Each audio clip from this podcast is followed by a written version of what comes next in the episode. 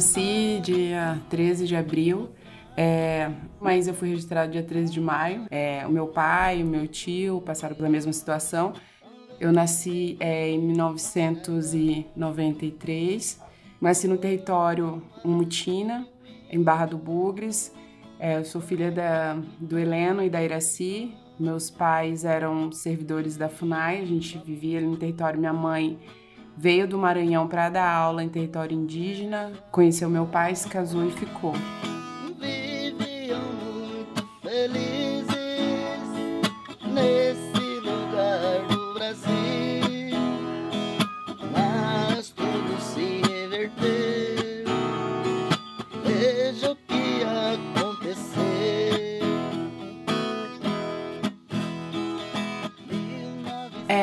Meu povo, ele foi sendo conhecido por várias denominações ao longo do, do tempo.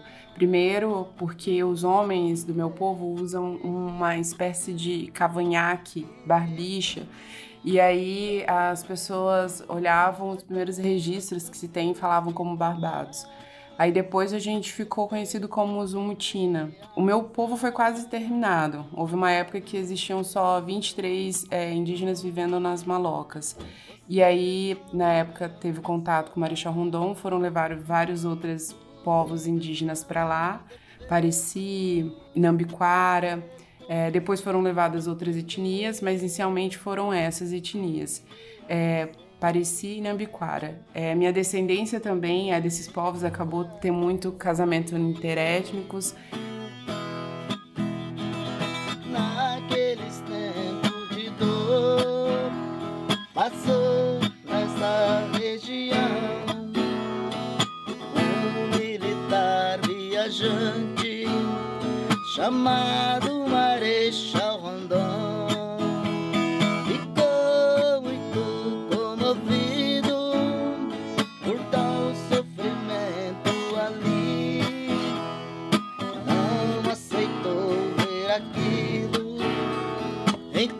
nessa dor pôs um fim. É, e o parecia ao ver o povo mutina, que tinha um tom de pele mais claro, chamava de muti, que significa homem de pele branca. E o não indígena ao ouvir isso achou que era um mutina. E aí a gente ficou conhecido durante muito tempo, mas a gente se reconhece como povo balatiponé. É um povo muito guerreiro, trabalhador. A gente costuma falar que os nossos ancestrais lutaram pela sobrevivência enquanto povo mesmo, para garantir a existência do povo e a gente, quanto jovem, pela revitalização da cultura. Então a gente passou por um processo onde os nossos avós, os nossos bisavós foram proibidos de falar a língua, é, de fazer as práticas culturais como dança, canto. E a gente é, realmente é, foi quase exterminado, mas conseguimos sobreviver. É, nossos ancestrais conseguiram garantir aí a resistência e a, o povo mesmo, a continuidade do povo. Somos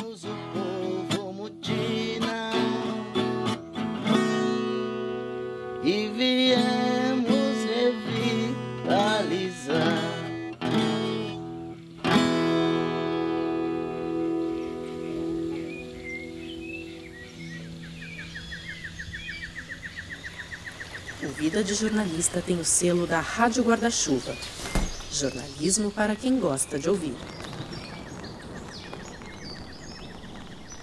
Oi, eu sou o Rodrigo Alves e essa é a temporada de perfis do Vida de Jornalista. As vozes que você ouviu nesse início de episódio são, primeiro, do Ademilson, um jovem indígena do povo Umutina, tocando violão e cantando a música História do Povo Umutina, numa gravação de 2014 dirigida pelo fotógrafo Kamikiaki Sede e pelo produtor musical Marcos Wesley. E você ouviu também, claro, a voz da Helena Corezomaé, jornalista e mestre em antropologia social. Ela tem 30 anos, o que faz dela a mais jovem até agora nessa temporada de perfis. É indígena do povo Umutina Balatiponé, que habita os vales dos rios Bugres e Paraguai, no município de Barra do Bugres, a 150 quilômetros de Cuiabá. A Helena hoje trabalha na TV Centro-América, afiliada da Globo em Mato Grosso. Já já a gente vai entender melhor essa linha do tempo e a trajetória da Helena no jornalismo. Eu conversei com ela durante o congresso da Abrage, na ESPM, em São Paulo. Ela contou bastante história, então ajusta aí o seu fone de ouvido para não perder nenhum detalhe do som. E se você já está acompanhando essa temporada do Vida, você sabe que antes de chegar no jornalismo, a gente parte do começo. Vamos conhecer um pouquinho mais dos Balatiponé e da família da Helena. Hoje a gente é uma comunidade que vive da pesca, da caça. Muitas mulheres são chefes de famílias que vivem de forma sustentável através do artesanato. A gente tem um projeto super interessante que é Criações Bolorier, que busca divulgar o trabalho dessas mulheres proporcionar um contato direto do artesão com é, quem revende, então diminuindo atravessadores, passa o valor real para essas artesãs, e é um outro projeto que eu fiz também no final da graduação. A aldeia Umutina Balatiponé, de Barra do Bugres, passou a investir na venda dos produtos. O problema é que as peças eram comercializadas por atravessadores, que acabavam ficando com a maior parte do lucro. As mulheres. Essa é uma reportagem de maio de 2021, feita pela Cíntia Rocha no telejornal Bom Dia MT da TV Centro-América. Foi então que tiveram a ideia de divulgar nas redes sociais. Deu tão certo que agora criaram um site, um e-commerce, uma forma de fortalecer a cultura e, ao mesmo tempo, gerar renda. Mas é, é um povo que realmente é, é, é muito bonita a história de resiliência, sabe? De sobreviver e garantir a existência enquanto povo. Eu cresci é, parte da minha infância ali. Eu não sei qual idade exatamente, mas a gente morou um tempo no território. Depois minha família voltou para o Maranhão. Minha mãe foi transferida para lá. A gente morou com os Guajajara. Depois a gente voltou, morou no território Bororo é, na aldeia Tadarimana, no Pobore. Moramos em Rondonópolis e aí voltei a morar num, num território na adolescência. Você que está ouvindo, eu quero que você guarde aí essa informação de que a Helena, quando era criança, se mudou para o Maranhão. Ela tinha uns 4 anos e a família morou na região de Santa Inês, na aldeia Pindaré, do povo Guajajara. Registra aí essa informação dos Guajajara, vai fazer sentido lá na frente. Agora eu quero dar uma arrumada nessa linha do tempo, porque a fala da Helena lá no início ficou misturada com a música do Ademilson, lembra? É, ele, ele traz ali, e ela é longa, né? É, é muito legal que é, é realmente é uma contação de história conta a história um pouco dos que viviam na Maloca, que foram quase exterminados. É, o nosso território foi muito é, invadido pela poaia, iam muito atrás da poaia. Em meados do século XX, a poaia era uma planta medicinal muito cobiçada em Mato Grosso. E antes disso, no começo do século, aconteceu o processo conhecido como pacificação do SPI, o Serviço de Proteção ao Índio, que depois daria lugar à FUNAI. Só que com isso chegaram também as doenças. Teve epidemia de sarampo, de coqueluche, e na década de 1940 chegou na região o pesquisador e etnólogo brasileiro Harold Schultz, que trabalhou com o sertanista Marechal Rondon. Rondon foi o primeiro diretor do SPI, um militar conhecido pelo apoio às populações indígenas, principalmente nas explorações que ele fez em Mato Grosso e na Bacia Amazônica Ocidental. Foi um dos grandes defensores da criação do Parque Indígena do Xingu, que só virou realidade três anos depois da morte dele. Mas voltando à história do Schultz. E aí, quando Haroldo Schultz chega no território, tem pouquíssimos indígenas vivendo na Maloca. E aí já tinha um contato ali com o Marechal Rondon, tinha o posto Fraternidade, e muitos foram levados para lá e se não tivesse teriam morrido. Até hoje a aldeia central funciona ali na, naquele posto. O posto Fraternidade foi onde eu fui criada ali, eu nasci. Minha mãe morava ali, porque é, virou um espaço da FUNAI, passou da SPI para FUNAI. E ela dava aula ali. A gente morava do lado esquerdo e do lado direito era onde ela dava aula para as crianças. A gente morou ali muito tempo. Quando a gente voltou para o território, a gente morou lá também. E meus pais construíram uma casa do outro lado do rio. Hoje meus pais continuam morando lá, hoje eu moro em Cuiabá. A gente vive ali na, na área central, mas do outro lado do rio. A população se recuperou na segunda metade do século XX e numa contagem ali de 2014 já eram mais de 500 pessoas na terra indígena Umutina, que foi homologada no município de Barra do Bugres em 1989, quatro anos antes da Helena nascer. Quando ela tinha 3 anos, em 1996, a região Centro-Oeste recebeu a primeira edição dos Jogos dos Povos Indígenas, uma espécie de Olimpíada que reuniu em Goiânia representantes de mais de 30 povos para competir em modalidades como futebol, vôlei, atletismo, natação, canoagem, corrida de tora, lutas, arremesso de lança. E chega a hora de uma das provas mais esperadas pelo público: arco e flecha. Vale mais pontos quem acertar o olho do animal.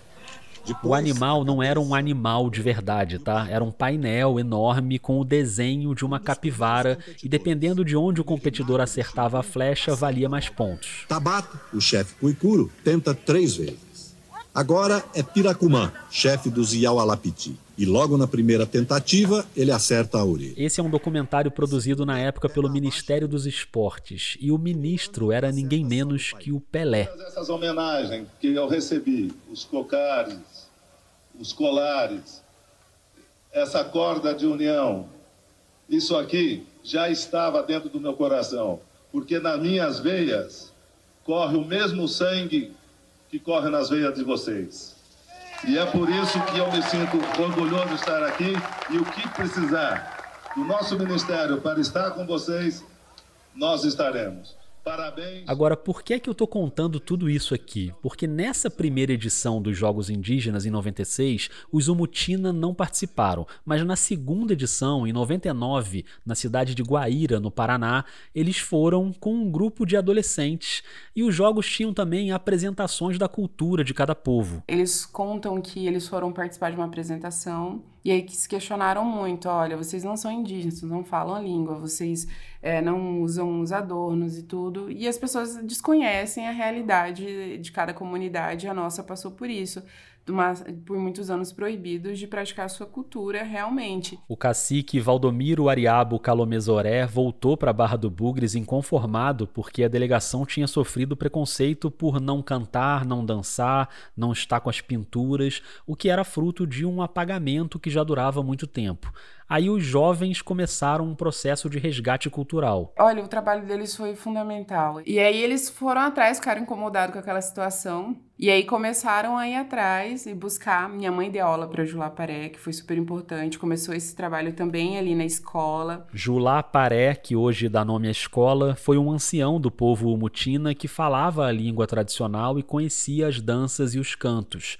Ele serviu de referência para esse resgate, repassando o conhecimento para os mais jovens. E no começo eles falam que eles riam, achavam engraçado porque era diferente. Hoje esses jovens têm seus 40, 45 anos, naquela época ainda eram jovens e hoje já estão nessa faixa etária. E foi fundamental o trabalho deles de pesquisa, de ir atrás dos anciões, de buscar. Eles faziam tanto essa parte tradicional, com os cantos tradicionais, mas também contavam como um teatro mesmo, contando o que tinha vivenciado o povo mutino para as pessoas entenderem a história também do povo balatiponé. Surgiu aí o grupo de teatro Nação Nativa e a partir do ano 2000 eles passaram a fazer apresentações de dança, canto e encenação teatral mesmo para contar a história do povo. O grupo ficou ativo até 2008 e deixou um legado de registro que a Helena também ajudou a construir. E aí foi super importante, eu tive a oportunidade de pegar o relato deles e contar essa história também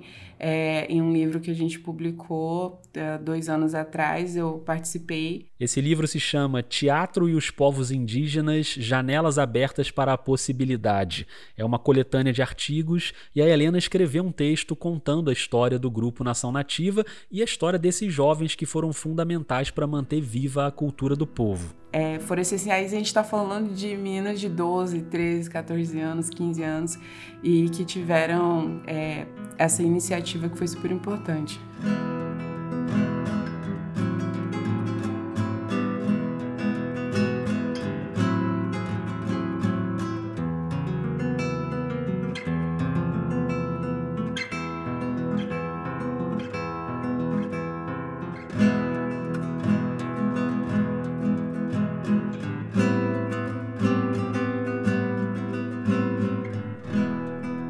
Prometo que a gente já vai chegar no jornalismo, mas essa história é gostosa de ouvir, né? Tem sido uma marca dessa temporada conhecer melhor a família de quem passa por aqui. Então eu pedi para Helena falar um pouquinho sobre duas pessoas muito marcantes para ela.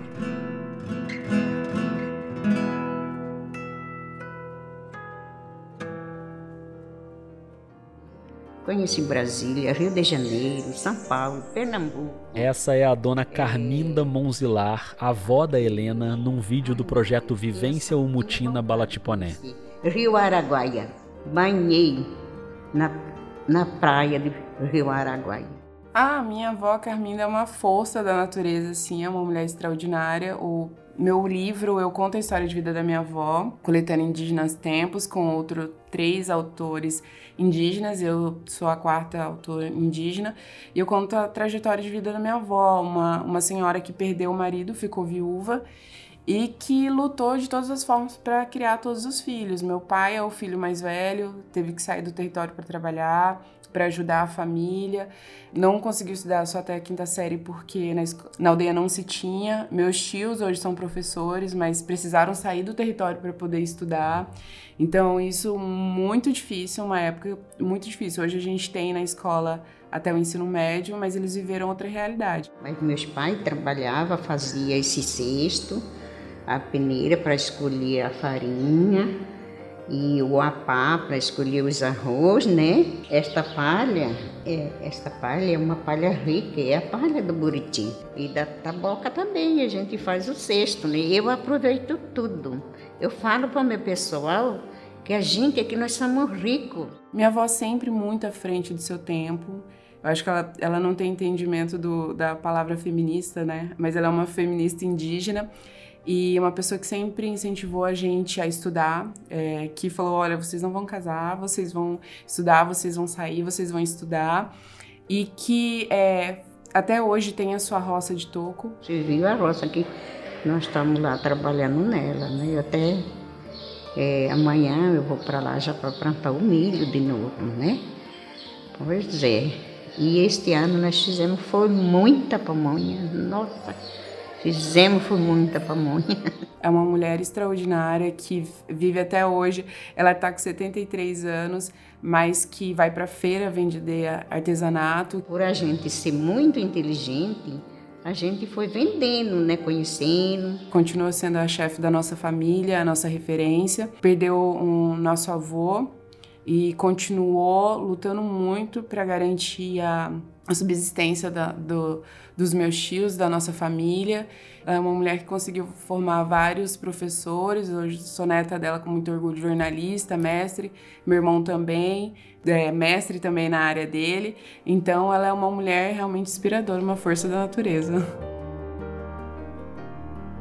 Mas eu ainda queria que a Helena falasse sobre outra pessoa. E a outra pessoa é Caimanepá, seu filho, que eu queria que você falasse um Ah, pouquinho também. Caimanepá vai me fazer chorar. Caimanepá, o Kaká, é o filho da Helena, de 6 anos. E na apresentação que ela fez no congresso da Abrage, ela até evitou falar dele para não se emocionar. O Caimanepá, inclusive, eu nem coloquei na minha. é, é, eu falei, eu sempre gosto de falar do meu lugar assim, da minha família, é, mas o Caimanepá é meu pontinho de, tipo assim, de choro. Ele, é, falar dele é o meu, meu é realmente meu, meu, meu tocar, né? É, eu ia colocar uma foto dele na apresentação, eu falei, acho melhor não, porque senão vai rolar muitas lágrimas. É, Caimanepá, né, foi no mestrado, assim, um período super difícil, e a gente fala, meu Deus, estou entrando no mestrado, descobri uma gestação. É, o Kaká, com dois anos, foi diagnosticado com autismo. O nome dele significa Rei dos Gaviões. Nosso povo é, tem uma ligação muito forte com a natureza. É, pra gente, a gente morre, reencarna em pássaros, principalmente. E então o nome dele é um significado muito forte de ser o rei dos gaviões.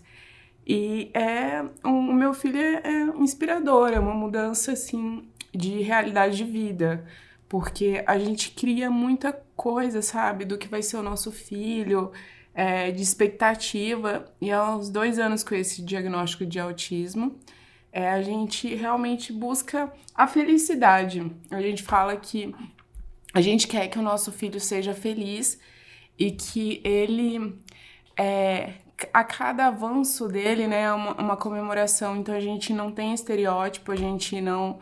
É, o, o fato dele estar tá falando, ele tem seis anos, ele começou a falar agora, esse ano, ele vai fazer sete anos.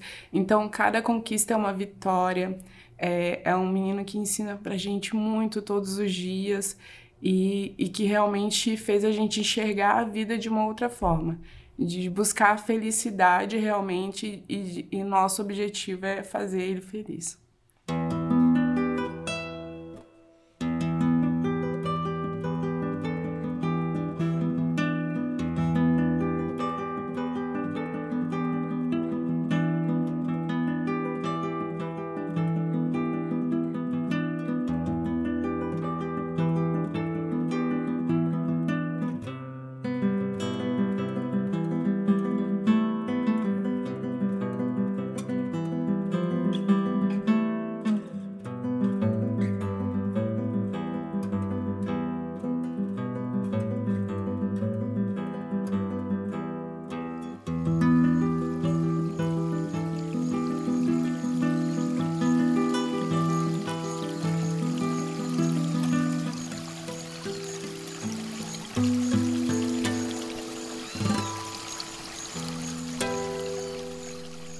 Eu adorei saber mais sobre a origem, a vida e a família da Helena. Acho que isso ajuda muito a explicar quem é a Helena jornalista hoje.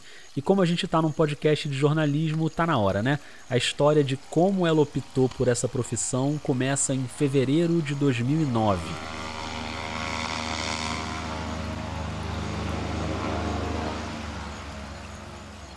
A gente teve um episódio de uma operação no nosso território, uma ação da, da Polícia Federal, onde chegou, várias pessoas ficaram feridas. A Polícia Federal e a Força Nacional de Segurança fizeram uma operação para combater um suposto esquema de pesca ilegal e desarticular um grupo de atravessadores que atuava na terra indígena Umutina. E falaram que é, as pessoas que estavam lá revidaram, Aí saíram muitas notícias na época, só contavam lá da Polícia Federal, nenhuma liderança foi ouvida. Cerca de 10 pessoas ficaram feridas. Foi um episódio bem difícil assim e que mostrou ali a importância de que a gente precisava ter pessoas para falar e contar essa história do ponto de vista dos povos indígenas. Um ano antes, em 2008, tinha sido criado na Universidade Federal de Mato Grosso o Programa de Inclusão Indígena, o PROIND, que abria vagas suplementares nos cursos e um vestibular específico para candidatos indígenas. E aí abriu a vaga para jornalismo. Eu achei super interessante. Falei, é, esse é o momento. Passei no vestibular, mas foi um processo muito difícil também.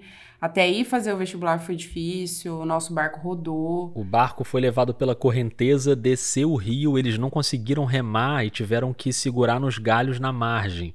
Depois de todo esse perrengue, o processo seletivo foi em 2009, a Helena ingressou em 2010 e se formou em 2015. Mas o ProInd foi também é, é um programa muito importante. Ali eu fiz amizade e alianças assim do movimento indígena, movimento estudantil que foram super importantes. Eu lembro das nossas lutas, indo em eh, busca de bolsa no MEC, sendo muito mal recebido, fechando as portas na nossa cara, o desespero. A gente chegou em um grupo de indígenas no MEC e automaticamente a segurança veio e falou: tem indígenas chegando, correm, correm, fecharam a porta na nossa cara, vieram um monte de policiais e a gente estava com uma reunião marcada para pedir e falar sobre auxílio. Isso já durante a graduação para garantir financeiramente a permanência dos indígenas na faculdade. A gente conseguiu pelo MEC, é a bolsa que existe até hoje, a bolsa permanência no valor de 900 reais. Então é uma luta que começa com os, os estudantes da UFMT, então isso é muito legal. E na UFMT, enquanto estudante indígena, é, é desafiador. A gente é questionado o tempo todo, a nossa capacidade é questionada o tempo todo. Mesmo a gente passando por um processo seletivo, as pessoas questionam muito, né? A nossa capacidade o tempo todo.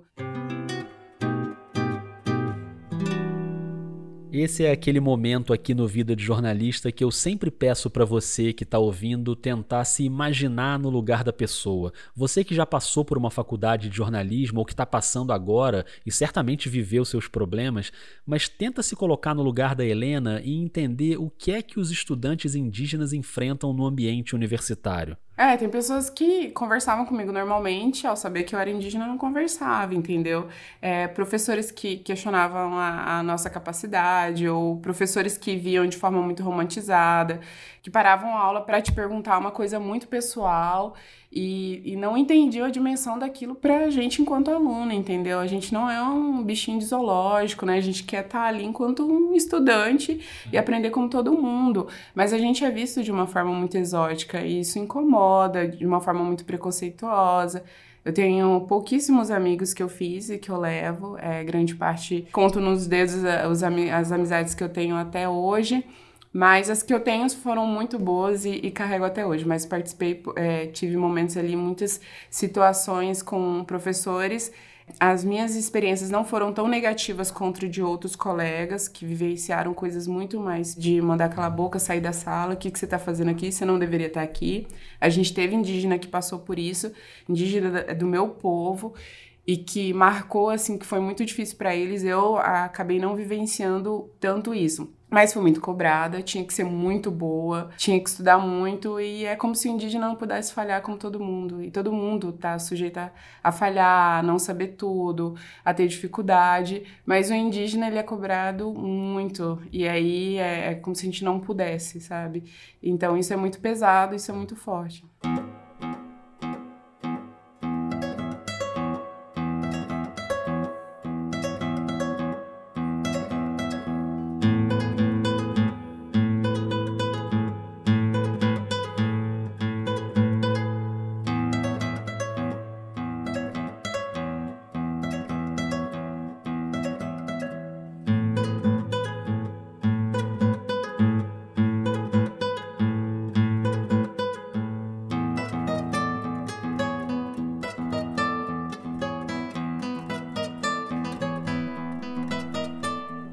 Isso que a Helena falou sobre o ambiente na universidade é para a gente refletir como o jornalismo e o universo acadêmico muitas vezes até abrem portas, mas não pode ser só isso, né? A pessoa precisa ter condições para exercer aquele direito, para estudar, para trabalhar, para se sentir acolhida. Isso vale para diversidade nas redações, vale para entrada nas universidades, para tudo.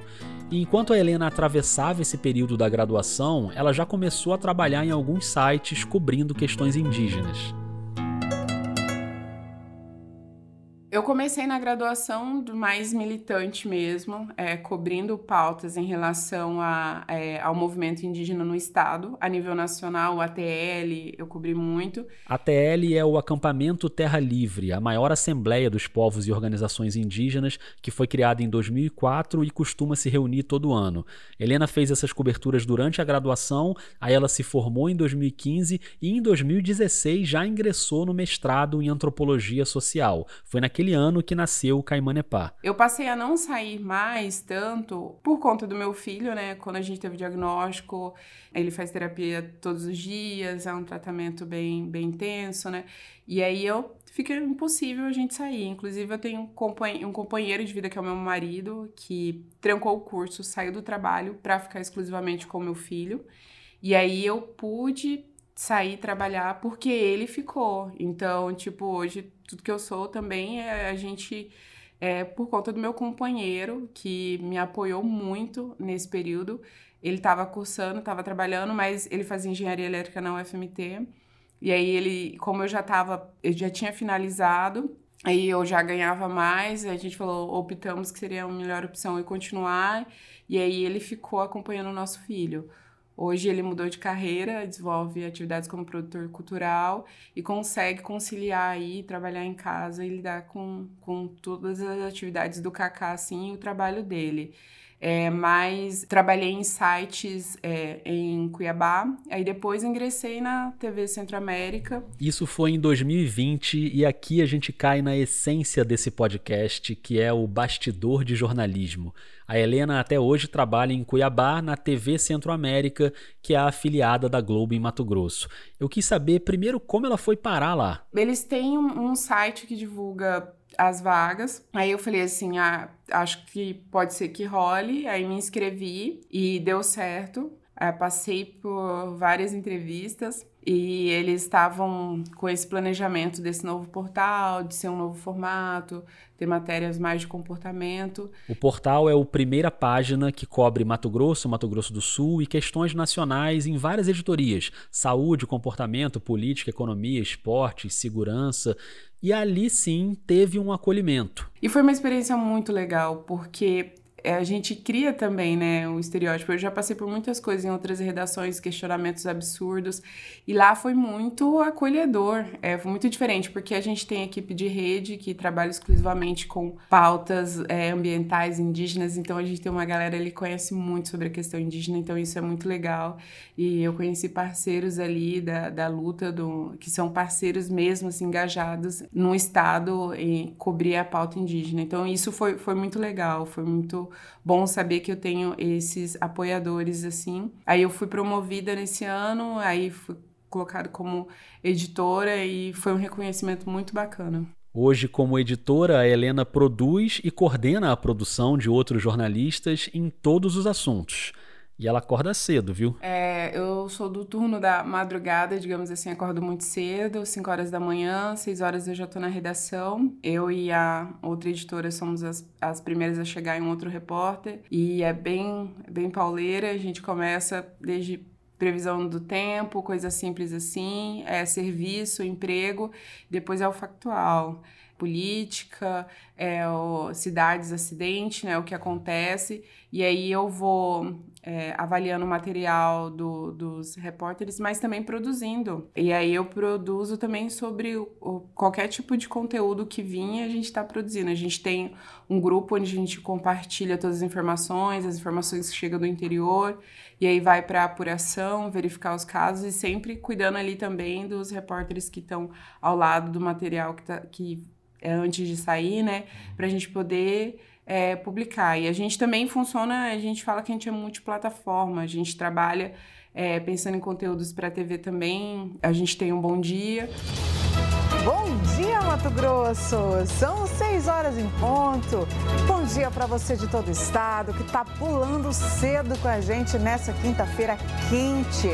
Já começamos o dia com 21 graus em Cuiabá e região metropolitana. Agora você imagina começar o dia com 21. Onde é que a gente vai parar hoje com esse calor todo? Essa é a apresentadora Jaqueline Naujorques na abertura do Bom Dia MT. E a Polícia Civil prendeu em Rondonópolis um homem suspeito de vários crimes. Mara Carvalho está chegando agora com a gente ao vivo para adiantar um pouco do assunto. Bom dia, Mara.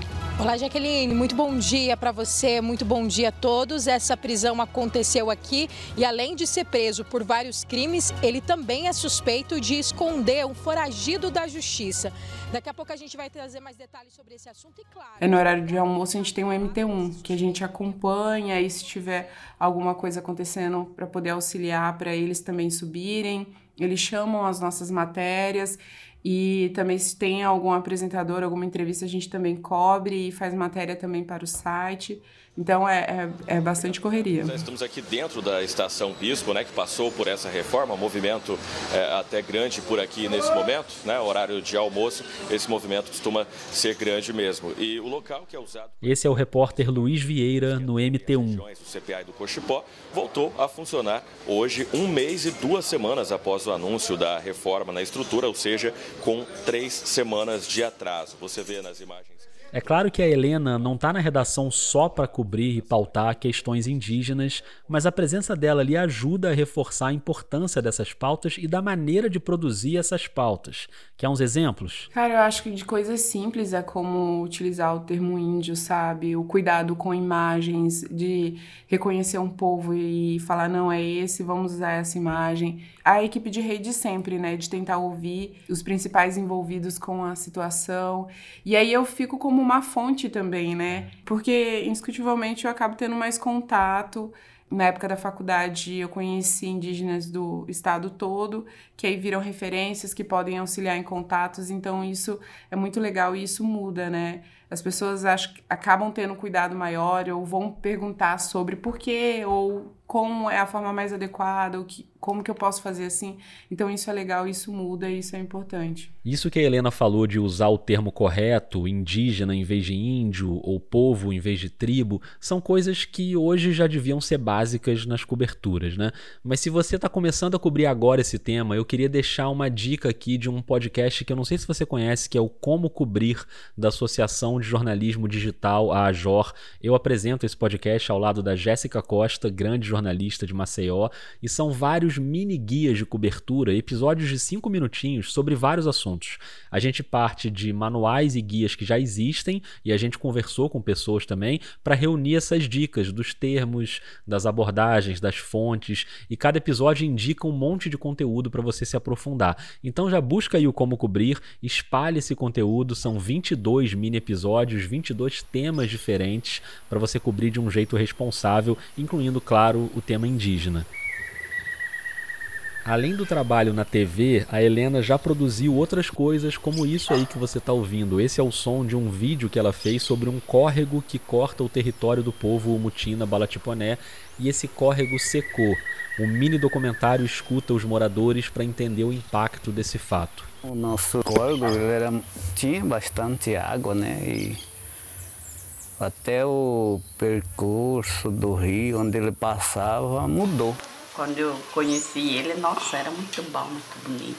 Era cheio, gente lavava roupa de bastante no córrego. Pois aí eu nasci aqui nunca vi acontecer isso, sabe? Primeira vez. Nasci aqui, criei aqui. Esses são o Oswaldo Corezomaé, a Adelaide Calomezoré e o Leocílio Boroponepá, a Helena gravou tudo sozinha em 2021, quando o território se fechou para se proteger da Covid-19. Na época da pandemia, a gente ficou trabalhando em home office, então eu tive a oportunidade para o meu território, que foi muito bom ficar. A gente ficou direto lá, a gente meio que ficou isolado mesmo. A gente fez uma barreira, fechou. Foi muito bacana o trabalho que foi feito pelos jovens, meu marido, meu irmão uma super iniciativa, só uma pessoa do grupo familiar, se pudesse, ia para a cidade e a gente fazia uma barreira sanitária de esterilizar tudo, sabe? Foi muito legal isso. E aí tava ali no território e tô vendo o rio secar, o rio secar. Eu falei, gente, isso não, não, não tá legal, não tá legal. Eu falei, vou conversar com os principais envolvidos. É, fui pegando o registro de uma forma muito, não muito técnica, né, enquanto registro. Mas eu falei, cara, eu vou registrar com o que der, o momento é importante. Peguei minha câmera e fui. A gente tá vendo, o rio maior de por aí tá tudo seco.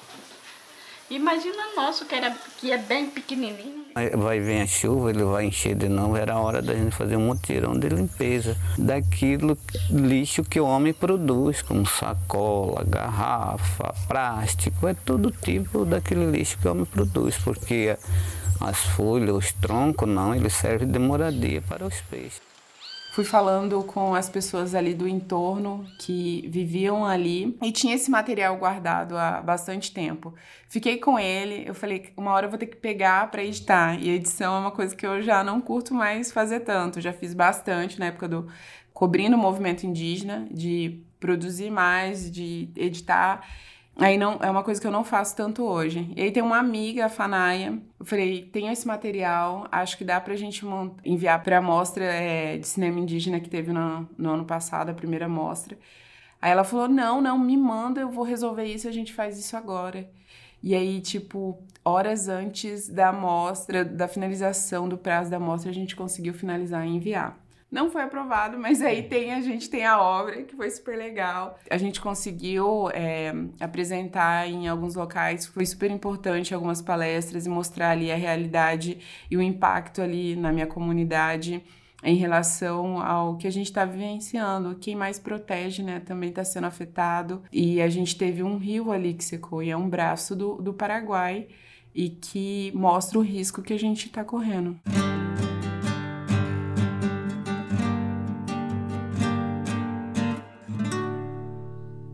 Seja produzindo vídeo de forma independente no território, seja coordenando a equipe na TV Centro-América, o trabalho da Helena coloca ela hoje como uma jornalista importante, não só para questões indígenas, mas, claro, também para questões indígenas.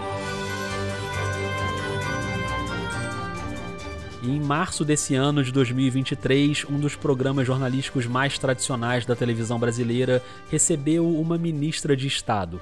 Recebemos pela primeira vez aqui no Centro do Roda Viva, neste mês de março em que estamos entrevistando apenas mulheres, a ministra dos Povos Indígenas, Sônia Guajajara. Sônia Boni de Souza Silva Santos nasceu na terra indígena. A apresentadora Vera Magalhães reuniu ali uma bancada de peso. Para entrevistar a ministra Sônia Guajajara, nós convidamos Letícia Leite, repórter colaboradora na plataforma Suma Uma, Jornalismo no Centro do Mundo. Rubens Valente, jornalista da Agência Pública de Jornalismo Investigativo. Helena Corezomaé, repórter do portal Primeira Página em Mato Grosso. Luana Genot, diretora executiva do Instituto Identidades do Brasil, o, IDB, o IDBR e Gustavo Faleiros, editor de investigações ambientais do Centro Pulitzer. Contamos ainda com os registros em tempo real de Carol Ito, jornalista e quadrinista na revista TPM. Ministra, boa noite. Muito a Helena estava ali na bancada ao lado do Rubens Valente, que já esteve aqui no Vida, da Letícia Leite, que já esteve aqui no Vida algumas vezes e foi a primeira pessoa a me falar sobre a Helena e sugerir que eu fizesse um perfil dela. É, foi minha companhia de bancada no Roda Viva. Eu adorei a história dela, a história da família dela, a história dela com o jornalismo. Eu acho que daria um baita perfil com ela, viu? Se eu tivesse que te sugerir uma pessoa, eu sugeriria a Helena. Eu fiquei muito encantada assim com ela, adorei. Esse é o momento em que a gente vive perigosamente. Se a Letícia quiser, ela me processa, porque isso foi um áudio que ela me mandou no WhatsApp um tempo atrás e eu nem pedi autorização para usar isso aqui. Não façam isso nos podcasts de vocês, tá? Peçam autorização. E Letícia, não me processa, por favor. Você é de casa, né? Então eu tomei essa liberdade. Voltando ao Roda Viva. Ai, Roda Viva foi um momento único e é engraçado que a visibilidade disso, né? A dimensão disso. É um sonho, né? Você fala, ai, um dia tá na Roda Viva, isso é muito legal. Mas para mim parecia algo ainda muito distante. Aí quando chegou um convite, eu falei, cara, eu quase não acreditei. Eu falei, é claro, mas aí eu fui falar com a equipe, falei se estava tudo ok. Eles, não, não, está liberada. É um privilégio enquanto indígena, é um privilégio enquanto uma repórter de Mato Grosso também. A gente quase não tem essa representação.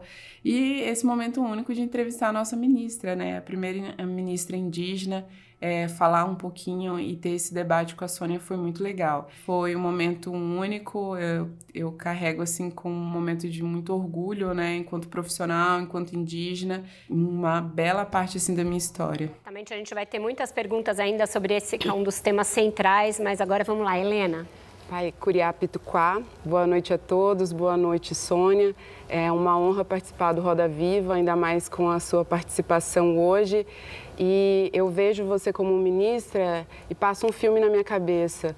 É, eu lembro a primeira vez que, uma das primeiras vezes que eu estive em Brasília, eu tentei entrar em um prédio público e eu fui impedida. Eu estava com os meus adornos, eu estava pintada e eu só entrei porque eu fui escoltada pela Polícia Federal e eu só queria utilizar o banheiro e o caixa eletrônico. E ver você hoje como ministra, isso é muito significativo para todos os povos indígenas. E assumindo o ministério, que tem muitos desafios pela frente e um deles é a demarcação dos territórios indígenas, que hoje é a principal pauta e demanda dos povos indígenas. E você já anunciou que existem 14 processos concluídos que só faltam serem assinados. É possível que até o final dessa gestão a gente tenha todos os territórios indígenas demarcados? Helena, é, a demarcação de terras indígenas no Brasil né, é crucial, é um passivo do Estado brasileiro para com os povos indígenas.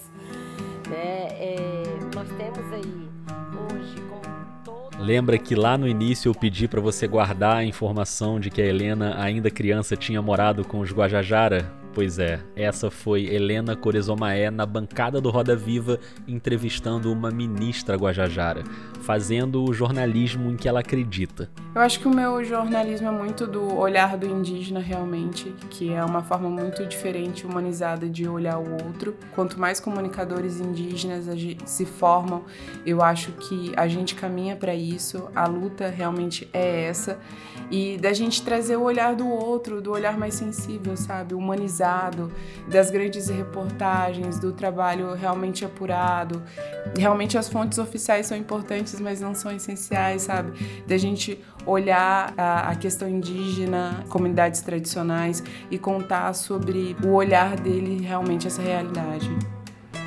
Nela, obrigado. Ai, adorei, adorei.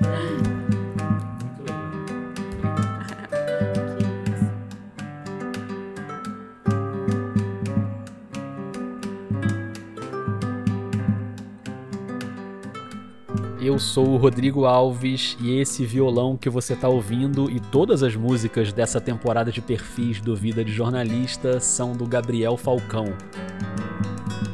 Eu agradeço demais a Helena pela conversa e se você aí gostou, eu já te aviso que ainda nessa leva de perfis vai ter outra grande jornalista indígena, a Ariane Sussui de Roraima. Foi um papo fantástico, pode esperar.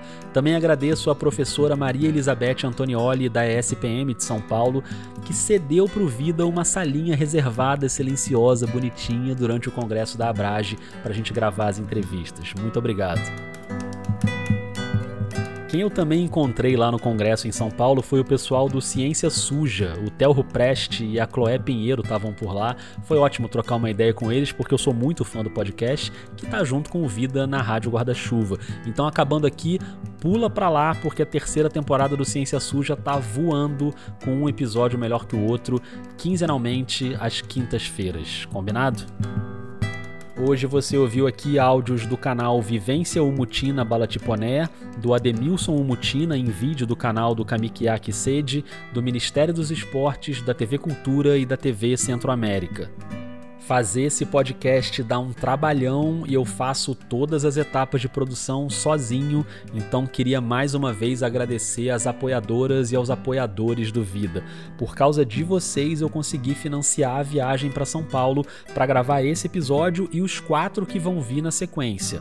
Se você ainda não é assinante do Vida, eu te peço para considerar essa possibilidade com carinho. Dá uma olhada nos planos mensais buscando por Vida de Jornalista na Orelo, no Catarse, no PicPay ou com as doações pontuais pelo Pix. A chave do Pix é o e-mail podcastvidadejornalista@gmail.com.